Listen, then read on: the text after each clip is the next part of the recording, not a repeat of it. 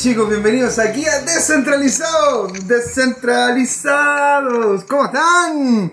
Aquí estamos en un nuevo bloque, un nuevo día, un nuevo año. Así que le estamos dando, dando de lleno a lo que son las ONG, que van a ser nuestro ciclo, van a ser la forma en la cual nosotros vamos a poder encontrarnos, encontrarnos de cerca con la realidad de otros países. Porque es importante dar cuenta de lo que está ocurriendo en otros lados. ¿Te fijas? Lo que está ocurriendo en, en, este momento, de hecho, lo que vamos a conversar nosotros es justamente con Jorge Luis Farías, que es CEO y founder de CryptoBuyer.io y founder de la asociación Blockchain Panamá. Jorge, ¿cómo estás? José, muy contento de verdad de estar en este espacio contigo y tratando de contagiarme de esa energía que le imprimes al, al podcast. De verdad que te felicito.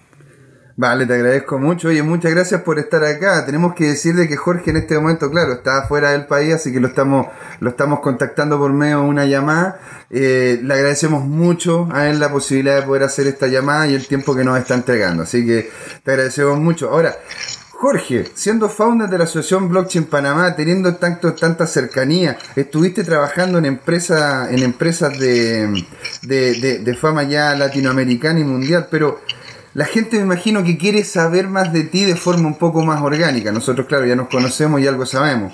¿Cómo es la historia de Jorge? ¿Tú, tú, tú desde chiquitito siempre te gustó la informática? Eh, porque tú, al parecer estudiaste informática, ¿verdad? Sí, correcto. En Venezuela, de donde soy originario, eh, siempre estuve muy proclive a la parte técnica y a la parte de tocar cachivaches, ver cómo funcionaban, eh, desarmaba equipos electrónicos en mi casa y, bueno, te puedes imaginar mis padres siempre persiguiéndome detrás, pero siempre he tenido como que dice esa vena de, de, querer agarrar y ver cómo funcionan las cosas, que hay más allá de, que, de, de, lo que uno ve en la, en la fachada, como quien dice, en las cosas de frente. Entonces sí, efectivamente mi formación y mi, mi background es técnico y eventualmente eh, me moví un poquito más a la parte comercial. Eh, mi, experiencia como tal viene también muy ligada a la parte de retail en Venezuela, de todo lo que es la venta de equipos eh, de computación y electrónica. Y eventualmente, con, por esas hermosas casualidades de la vida, conocí Bitcoin y bueno, enos aquí pues. ¿En qué año más o menos fue eso? esto.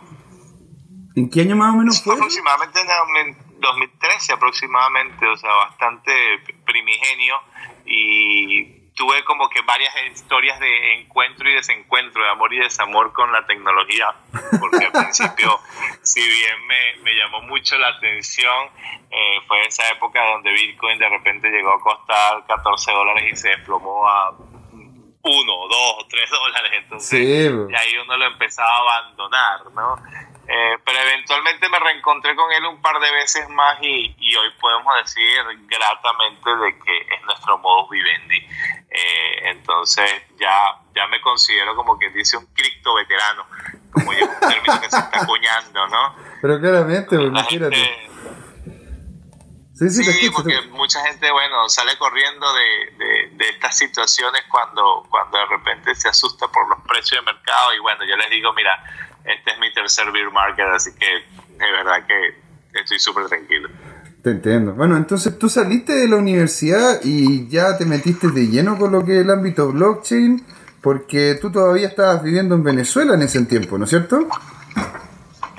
Sí, no, bueno, de hecho pasaron muchos años desde que yo este, salí de, de la parte universitaria y como te digo, tuve varios emprendimientos de tecnología, pero que no necesariamente tenían que ver con blockchain. Blockchain llegó mucho tiempo después y como te digo, por, por forma casual, leyendo una noche de esas de trasnocho, mientras trabajaba en el computador, se me atravesó el famoso paper de Satoshi Nakamoto y bueno, de ahí en adelante todo cambió. Me voló la cabeza como más de uno, ¿no? Claro. ¿En que, eh, eh, y, y, bueno, y tú después estuviste vinculado con empresas blockchain pero ahí en Venezuela, ¿no es cierto? Inicialmente.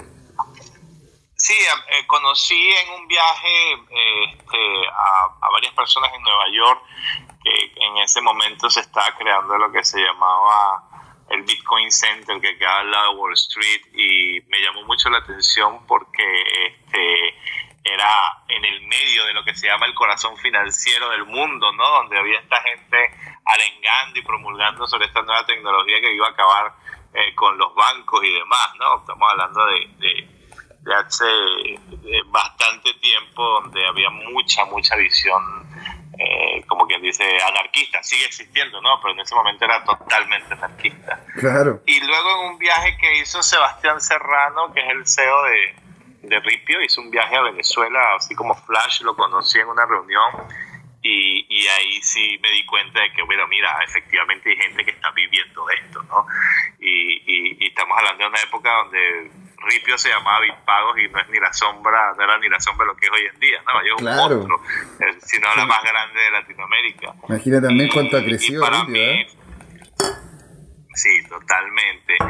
Y pues, Sebastián en varias conversaciones que tuvimos luego me invitó a, formar parte de su equipo y es cuando me dice, bueno, vamos a tratar de lanzar productos y servicios en Venezuela. Estuvimos trabajando un año y medio aproximadamente, eh, llevando, como quien dice la palabra, Haciendo evangelización ahí, tirando agüita bendita todo. Yo, oye, mira, Bitcoin acá, blockchain, así viendo la buena nueva. Sí, pero bueno, muy primigenio. Pues la gente, imagínate tú, estamos hablando de hace cinco años aproximadamente, si no más. Eh, y, de verdad que la gente todavía estaba extremadamente, extremadamente cruda con el tema. Eh, luego de eso, ¿qué significa? Eh, recibí una llamada de. Disculpa. Cruda, cruda, ¿qué le dices tú que la gente estaba muy cruda con el tema?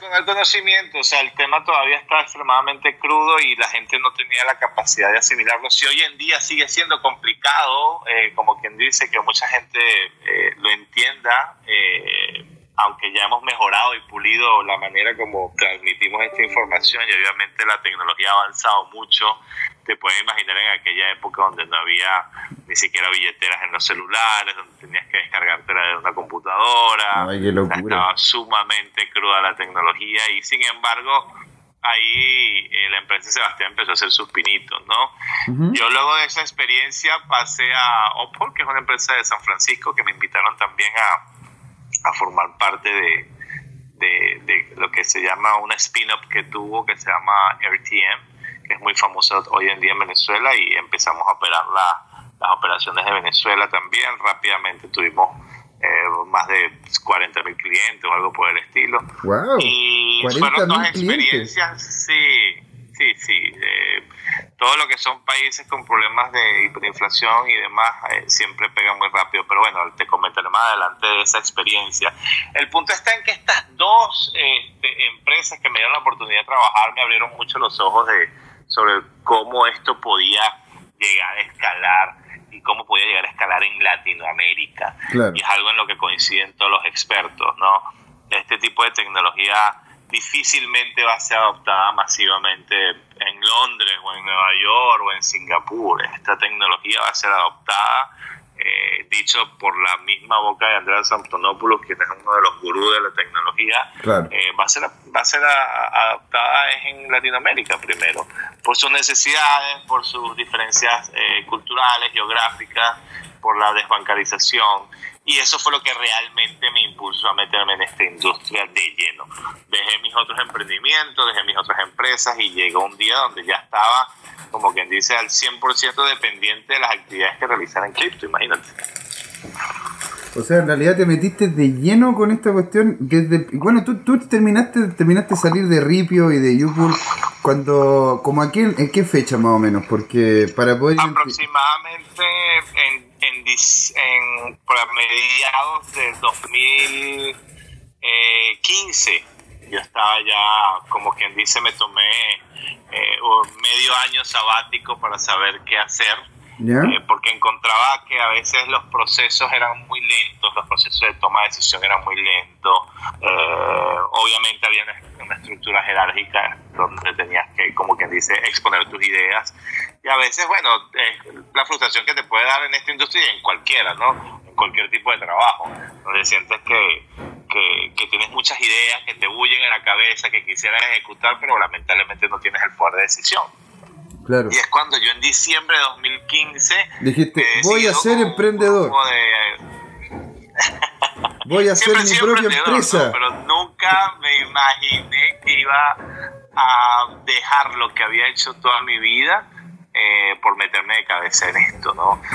Y de hecho es muy cómico porque cuando renuncio a mi último trabajo cripto, ya estaba con mi esposa y yo le digo, ¿sabes qué? Voy con lo mío y me dice, pero ¿cómo es posible? ¿Vas a renunciar así? ¿Qué vas a hacer? Y yo, mira, no sé qué voy a hacer, pero sé que voy a hacer algo. Y, lo que sí me ha caracterizado siempre a mí históricamente es que yo no pienso las cosas mucho cuando es ese tipo de decisiones. Si hay algo que me da el feeling, que hay algo que me da como quien dice la, eh, esa señal de que ve por ello porque lo vas a lograr, yo no lo pienso mucho. Y, bueno, mi esposo horrorizado. no, ahora qué vas a hacer. y bueno, efectivamente no sabía qué iba a hacer, pero es cuando en 2015, fin de diciembre de 2015, me reúno un grupo de de chicos que ya habían trabajado conmigo en parte de desarrollo, pero que ellos no tenían ni idea de blockchain. Yo les dije, miren, ¿saben qué? Tengo esto. Quiero hacer esto, este es mi sueño, quieren acompañarme. Y Eso todavía hay en Venezuela, ¿verdad?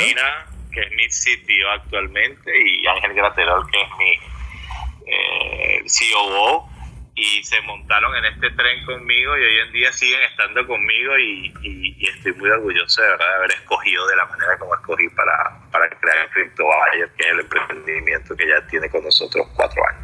Y, bueno, y, ahí justamente, porque, porque después, después apareció la asociación, porque, o sea, tú eres venezolano, podríamos hacer ese parangón, tú eres, tú eres venezolano, pero tú creaste la asociación Blockchain Panamá este, esta gente que te acompañó, te acompañó a ti saliendo de Venezuela yendo a Panamá y ahora están situados allá, la empresa sigue en Venezuela.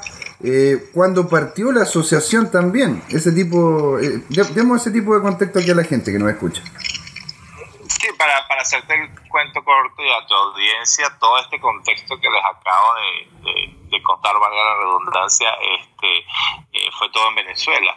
Eventualmente empezamos el emprendimiento de Tobayer en Venezuela, eh, crecimos rápidamente, tuvimos 10.000 usuarios en los primeros dos meses y a la vuelta de la esquina nos vimos en la necesidad de, bueno, mira, vamos a hacer crecer esto de una manera más formal y ya empezaban a ponerse las situaciones bastante complicadas en Venezuela, eh, con el tema de, del control cambiario que existía, el cepo cambiario, y entonces era difícil acceder a la divisa, era difícil tener cuentas bancarias y demás, y es cuando decidimos mudar el emprendimiento a Panamá. Y en Panamá, entonces aplicamos a un centro de innovación que se llama Ciudad del Saber, que engloba a muchas empresas de tecnología y muy amablemente después de un proceso de selección nos, aceptaron y bueno, mudamos nuestras operaciones a Panamá y es cuando iniciamos como quien dice ya labores de expansión eh, del emprendimiento y también de evangelización y de hacerle conocer al público y al pueblo de Panamá qué era esta tecnología, con qué se comía, cómo lo podían usar, cómo podían acceder a ella. Y es lo que estamos haciendo desde ese momento. Luego de ese trabajo, como quien dice, de mudanza hasta acá, y cuando empezamos a, a evangelizar a la gente y a conversarles sobre esta tecnología es cuando decidimos crear el capítulo de Panamá de la asociación, que hoy en día pertenece a la Alianza Blockchain Iberoamericana y ya tenemos varios emprendimientos. Cuando llegamos nadie hablaba de blockchain y de Bitcoin en Panamá. A mí me costó muchísimo conseguir, conseguir una persona que eventualmente escribía por Twitter y fue eh, eh, la primera persona con la que hicimos meetups y eventos, pero, pero no había nadie haciendo nada. era extremadamente complicado porque cuando yo llegué a Panamá yo dije, bueno, mira, más de 100 bancos e instituciones financieras en Panamá. Yo me voy a hacer millonario haciendo consulting de blockchain porque le voy a vender blockchain a todos esos bancos. Y resulta que nadie, nadie absolutamente conocía una palabra de esto.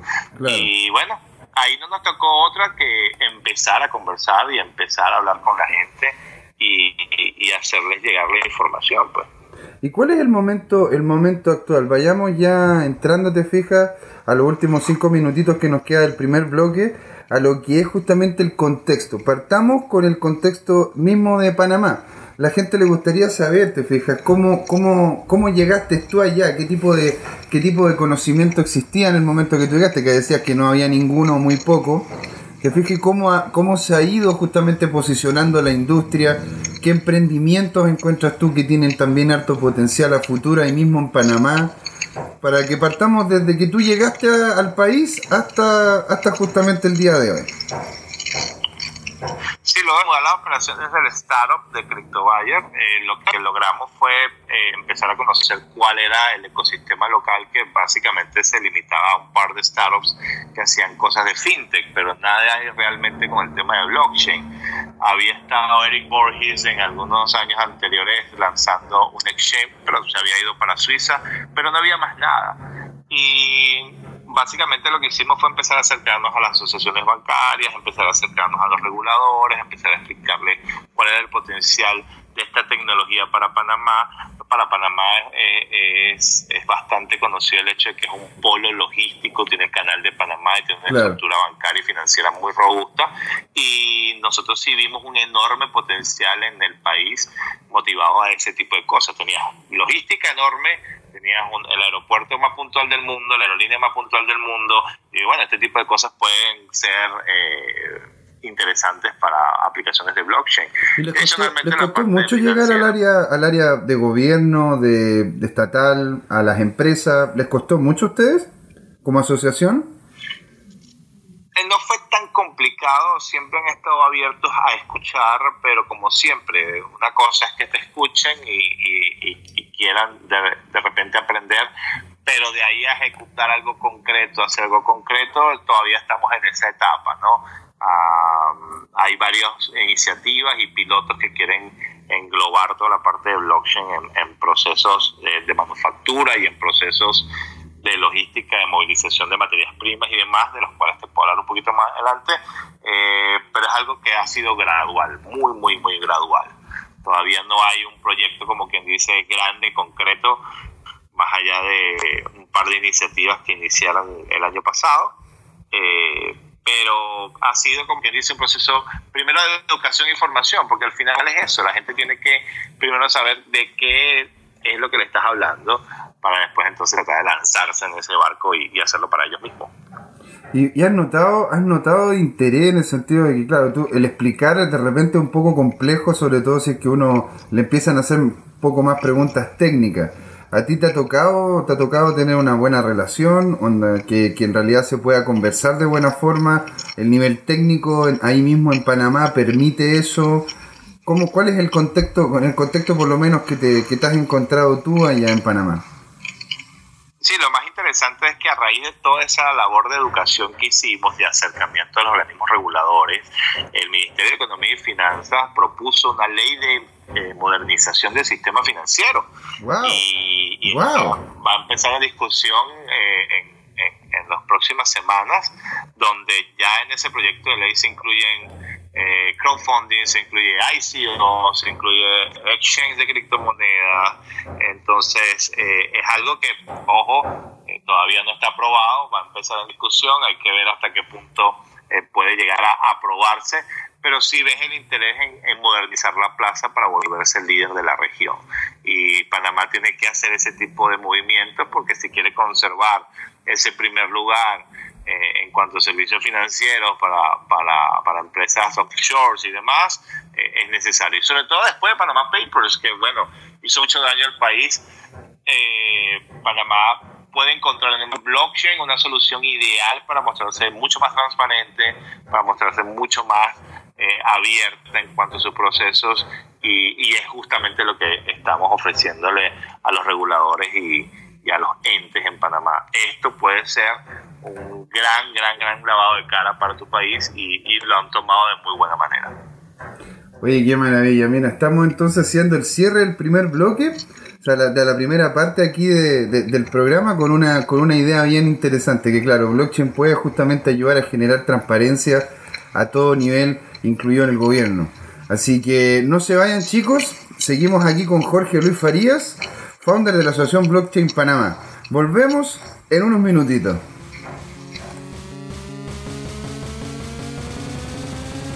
por qué una comunidad descentralizada necesita a cada uno de sus nodos, los invitamos a ser parte de Descentralizados y a seguirnos en YouTube y en Facebook como Descentralizados, en Twitter DCT2CL, en nuestra web dct2.cl, donde hay artículos de opinión, nuestros videos, fotografías y en la que pueden ser parte además escribiéndonos, mandando su material, porque es un lugar y un espacio abierto. Y por supuesto que nos pueden escuchar este mismo podcast en iTunes o en cualquiera de sus aplicaciones de podcast favorita. Y ahora los dejamos con el programa.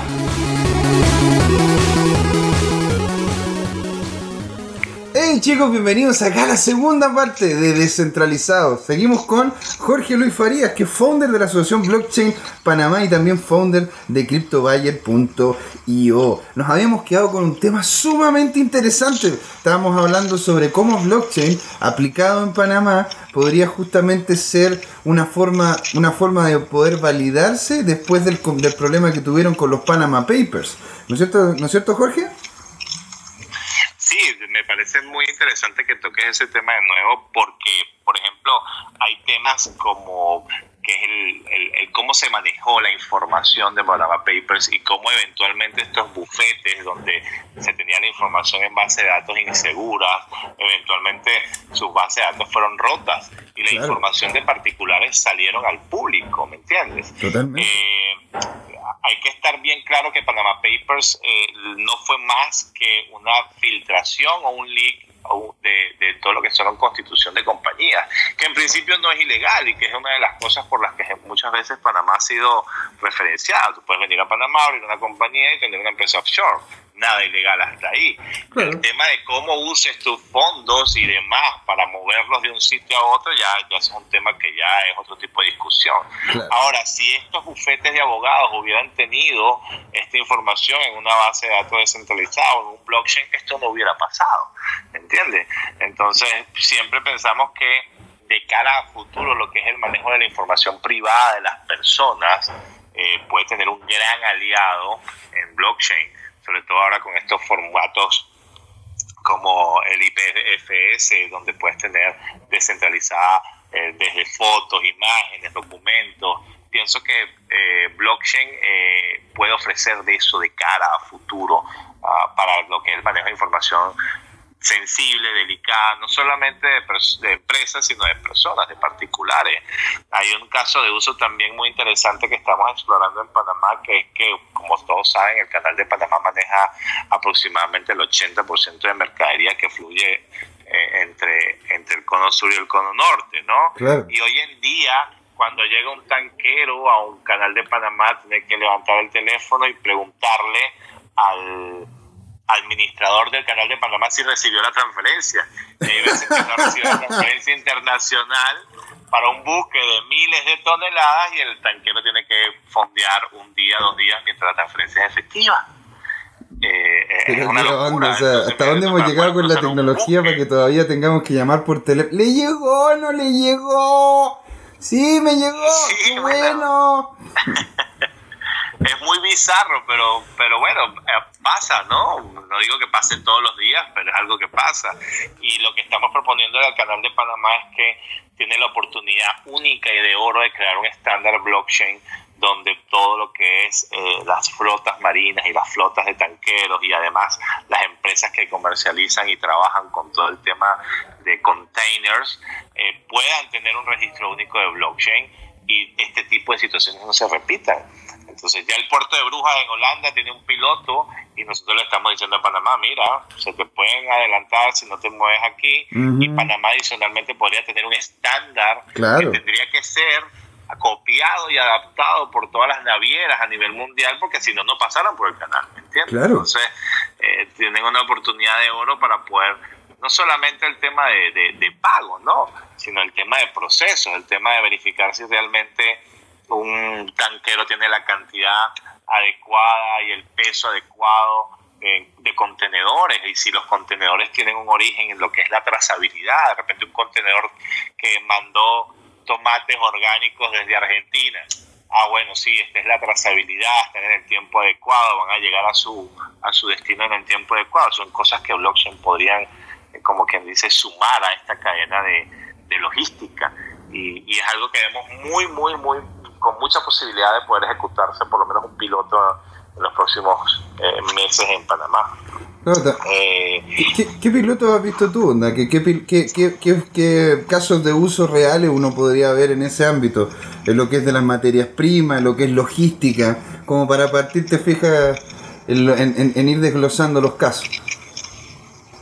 Normalmente siempre la gente habla de blockchain y criptomonedas para el caso de uso máximo y puntual que realmente hoy en día podemos demostrar, que es el tema de pagos, el mm. tema de remesas, que es el tema de almacenamiento de valor. Y, quería volver un poquito al tema, por ejemplo, de Venezuela, donde yo soy originario y donde nació nuestra startup. Eh, en Venezuela tenemos un problema de hiperinflación que se estima, según el Fondo Monetario Internacional, en 10 millones porcentuales para el 2019. Wow. 10 millones porcentuales. Es una cosa que supera este, a, la Alemania del 30 y, supera hasta Zimbabue en, en procesos inflacionarios. Entonces, ¿qué es lo que pasa hoy en día en Venezuela y desde hace muchísimo tiempo? La gente utiliza Bitcoin como reserva de valor. Que aunque hoy tenemos un precio de Bitcoin que se ha desplomado de repente un 10, 15% en un día, nunca llega a ser tan violento como la inflación de las monedas locales. Claro, y no tenemos por ejemplo de las malas políticas de gobiernos cuando no tienen una, eh, como quien dice, un sistema realmente eficiente y definido y lo que hacen es imprimir billetes, imprimir billetes, imprimir billetes. Eh, ahora, esto es un caso de uso puntual que no solamente es específico de Venezuela, lo estamos viendo en Argentina también, con una inflación del 45% el año pasado. Y hay más de 30 economías a nivel mundial que tienen algún tipo de restricción en cuanto a cambio que tienen inflaciones de dos dígitos, o sea, no es algo específico de dos o tres países, es algo que se repite en 30 y 32 países aproximadamente según nuestra última estadística. Entonces nosotros encontramos como el caso de uso real número uno ese, pues que la gente lo utilice como reserva de valor, pero sobre todo que lo utilice como forma de pago. Y hoy en día en Venezuela te encuentras con que la gente ya está comercializando compra de apartamentos, de vehículos, de propiedades, de medicinas, utilizando eh, criptomonedas. Nosotros lanzamos, por ejemplo, hace un par de, de semanas una integración que nos permite venderle a cualquiera de nuestros usuarios más de 250 tarjetas de regalo distintas de empresas top, o sea, Amazon, PlayStation, Xbox y demás. Y, y, la gente la usaba en nuestra plataforma en diciembre de una manera increíble, porque eran los regalos que mandaban desde el extranjero a sus familiares en Venezuela este tipo de tarjeta de regalo. Entonces, recuerda que la gente no tiene ni tarjetas de crédito, no tiene cuentas bancarias internacionales, no tiene cómo salir al exterior, pero mucho menos tiene cómo hacer un pago internacional. Entonces la gente utiliza estas tarjetas de regalo para comprar medicinas, para comprar mercadería, para comprar repuestos de un vehículo, cosas por el estilo, utilizando cripto. Y en su vida han tenido una tarjeta de crédito. Entonces esto sí vemos que es un poder, un poder enorme que le brinda, eh, una libertad enorme que le brinda una libertad financiera a las personas, ¿no? Claro. Y te puedo comentar también, eh, por ejemplo, el tema de los cajeros automáticos que operamos aquí en Panamá. Nosotros lo operamos en principio como para que la gente eh, experimentara y viera cómo funcionaba y hasta pudiera invertir, porque era básicamente lo que la gente buscaba en ese momento cuando nosotros iniciamos operaciones hace dos años en Panamá. Y resulta que hoy en día la gente lo que utiliza los cajeros es para enviar remesas. Y, era una aplicación que, que, en principio lo habíamos visto, pero no sabíamos que se iba a convertir en el top one de features que, que utilizamos actualmente. Me da mucha risa y, y, es como quien dice bastante emocionante para nosotros una, una vez que llegó una señora de unos 60, 65 años a uno de nuestros cajeros con un pedazo de papel y el pedazo de papel tenía un código QR impreso. Y la señora nos pregunta a nosotros, mi hijo me dice que está en Venezuela, mi hijo me dice que con este pedazo de papel yo les puedo mandar plata y nosotros, bueno, vamos a probar, verificamos que el código fuera real también, porque no queríamos que la señora mandara una cosa a, a, un tercero que desconocía. Hablamos con su hijo por WhatsApp y mira, sí, sí, ese es mi código, por favor, ayúdenla un momentito. Y bueno, la señora llegó a nuestro cajero automático, puso el pedazo de papel, la máquina leyó, metió 20 dólares y en 5 minutos su hijo tenía el dinero en Venezuela. Pero qué lindo, mira el caso, qué bonito. Imagínate una, sí, nos emocionó mucho, nos emocionó mucho porque era, saben, de repente uno lo ve y no tiene esas necesidades ni esos problemas tan, tan particulares, ¿no? Pero cuando ves que está solucionando con esta tecnología cosas tan básicas como poder enviar 20 dólares a una persona, ah, porque ese era el otro tema, la señora que había tratado de ir a un Western Union o algo por el estilo y no había envíos a Venezuela. Y tenía otra hija también en Colombia donde le estaba diciendo Western Union que el envío mínimo eran 100 dólares y la señora no tenía 100 dólares para no, pues es, es, ridículo. hay muy poca gente que puede llegar y tener 100 dólares así inmediatamente, o sea, sobre todo en estos países, los países latinoamericanos. Entonces, esto para nosotros es como quien dice el caso de uso número uno, ¿no? Obviamente van a seguir surgiendo otros, pero este tipo de situaciones son las que te demuestran de que si aún nosotros siendo pequeñitos, siendo como quien dice todavía muy eh, primigenios en la industria a nivel mundial, eh, este tipo de cosas está solventándole problemas reales a la gente todos los días. Y es nuestra, eh, como quien dice, nuestro impulso y nuestra motivación y nuestra inspiración para poder siguiendo, ir siguiendo ofreciendo cosas nuevas a la gente, ¿no? Qué maravilla. Bueno, y, y, ahora pasemos, ya que, ya que vimos algunos casos de usos puntuales, y, tanto en Venezuela como en Panamá, pasemos a lo, a lo, que es el ecosistema, que es otra cosa que la gente también está muy interesada en poder ir, a, ir viendo, que nos ha comentado, te fijas, incluso en las mismas entrevistas que le hicimos a ustedes en, la, en lo que fue la BitConf, que lo pueden revisar en nuestras redes sociales, te fijas en YouTube, en Twitter, en, en Facebook Ahí tenemos las entrevistas también con Jorge, tenemos con Alexi, con, con, otros con otros más, te fijas, que son justamente en conjunto lo que es la Asociación Iberoamericana. ¿Cuál es el ecosistema? ¿Cómo, cómo es el ecosistema y los, los detalles del mismo en Panamá? En Panamá eh, existe ya una empresa, empresas de inversión sobre blockchain, hay empresas que ya están, que ya son multinacionales en blockchain que partieron en Panamá para poder ir entendiendo primero ese contexto y ya después nos pasaríamos a lo que es Venezuela. Inicialmente Panamá, dado de que un país que ha crecido de manera consistente de buena, de buena forma estos últimos años. Así que, así que me imagino que debe tener buenos bríos en, en ámbito empresarial, sobre todo con este tipo de cosas. Sí, es muy interesante porque eh, Aquí la, la, ventaja de Panamá es que confluye mucha gente extranjera de una manera muy rápida, de una manera muy sencilla. Al ser el hub de las Américas y estar sumamente bien ubicado, estás a tres horas de Miami, estás a dos horas de Caracas, estás a una hora de Bogotá. Entonces la gente viene mucho eh, como para nuclear. Entonces han venido muchos grupos de desarrollo a ver cómo pueden explorar en Panamá y de ahí han surgido iniciativas muy interesantes eh, de las cuales te puedo destacar, por ejemplo, Twisty Trading, que es una empresa que se está eh, comunicando y que está trabajando con todo lo que son los productores del agro en el interior de Panamá. Son gente que tiene producciones eh, de papa, de cebolla, de, cualquier cantidad de legumbres y demás que a veces no los logra colocar en el mercado porque no tiene los compradores adecuados o porque simplemente no les ofrecen el precio que, ellos este, están aspirando.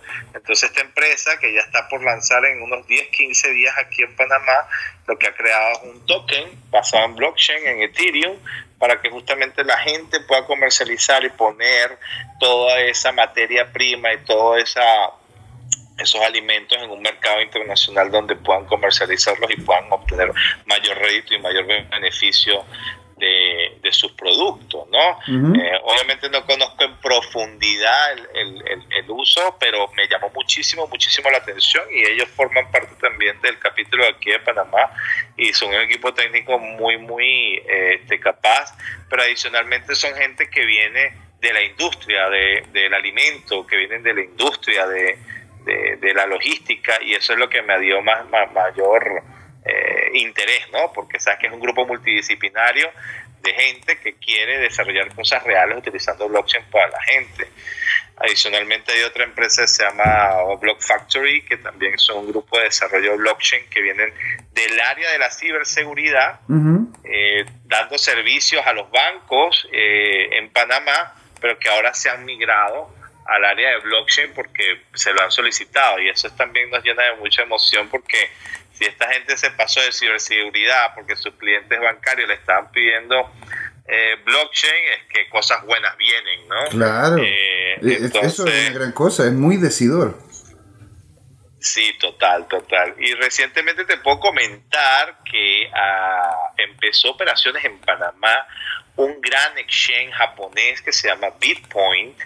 Bitpoint es uno de los exchanges licenciados, uno de los 16 exchanges licenciados en Japón. Este, y empezó operaciones en Panamá hace aproximadamente dos semanas. Está en etapa de test, puliendo procesos y demás. Pero eso te da mucha, mucha idea de que imagínate tú un exchange de este nivel, eh, que como te digo, licenciado en Japón y demás, eh, venga y arranque sus operaciones en Latinoamérica, en Panamá. Entonces, eso te puede dar una idea del calibre de empresas que están entrando y que quieren y que van a seguir entrando en Panamá y que lo están escogiendo porque es el país que mayores este, beneficios le está ofreciendo impositivos, fiscales y sobre todo eh, la banca, no te voy a decir que es friendly, porque no hay ninguna banca en Latinoamérica friendly, pero ellos se han sabido mover bien. Lo sabemos, lo sabemos pero ellos se han movido bien y, vienen con un background que es que son licenciados, pues, y tienen procesos y demás, y eso es un selling point muy importante para entrar en cualquier país. Pero esos tres emprendimientos, aparte de CryptoBuyer, son los más resaltantes. Hay muchos grupos de desarrollo, hay muchos, muchas cosas en beta todavía, pero hasta que no estén, como quien dice, eh, funcionando y caminando, eh, todavía no le podemos dar exposición y esa es una de las razones de ser de la creación de la asociación, pues darle exposición a cosas reales y tangibles que nos puedan demostrar al mundo que esto no es una moda, que esto no es una cosa pasajera, sino que esto llegó para quedarse. Qué maravilla, claro. Y bueno, ya, ya viendo lo que, lo que está ocurriendo en Panamá, Pasémonos a Venezuela, porque en Venezuela de hecho tenemos dentro de este ámbito una serie de cosas que se podrían conversar, desde los cierres de las cuentas que hubo, a cierto exchange, desde el petro también, lo que ha pasado, el, mundo de los mineros, porque al parecer allá, allá también es complejo minar. Sí, durante mucho tiempo Venezuela fue un excelente sitio para minar por el tema de la energía. La energía en Venezuela es subsidiada y obviamente el costo de minado era el más económico del mundo. Un Bitcoin cuando estaba en 20 mil dólares, minarlo en Venezuela te costaba 600. Entonces te puedes imaginar el profit que te podía hacer teniendo unas cuantas máquinas allá. De hecho, nosotros particularmente también teníamos. Ahora el tema es que la infraestructura eléctrica se ha deteriorado mucho por la falta de mantenimiento y obviamente eso es un drawback. Puedes tener energía muy barata, pero es energía mala.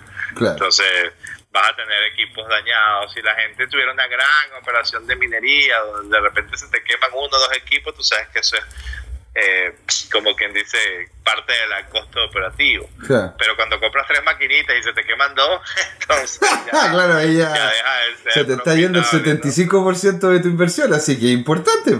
Sí, total, total.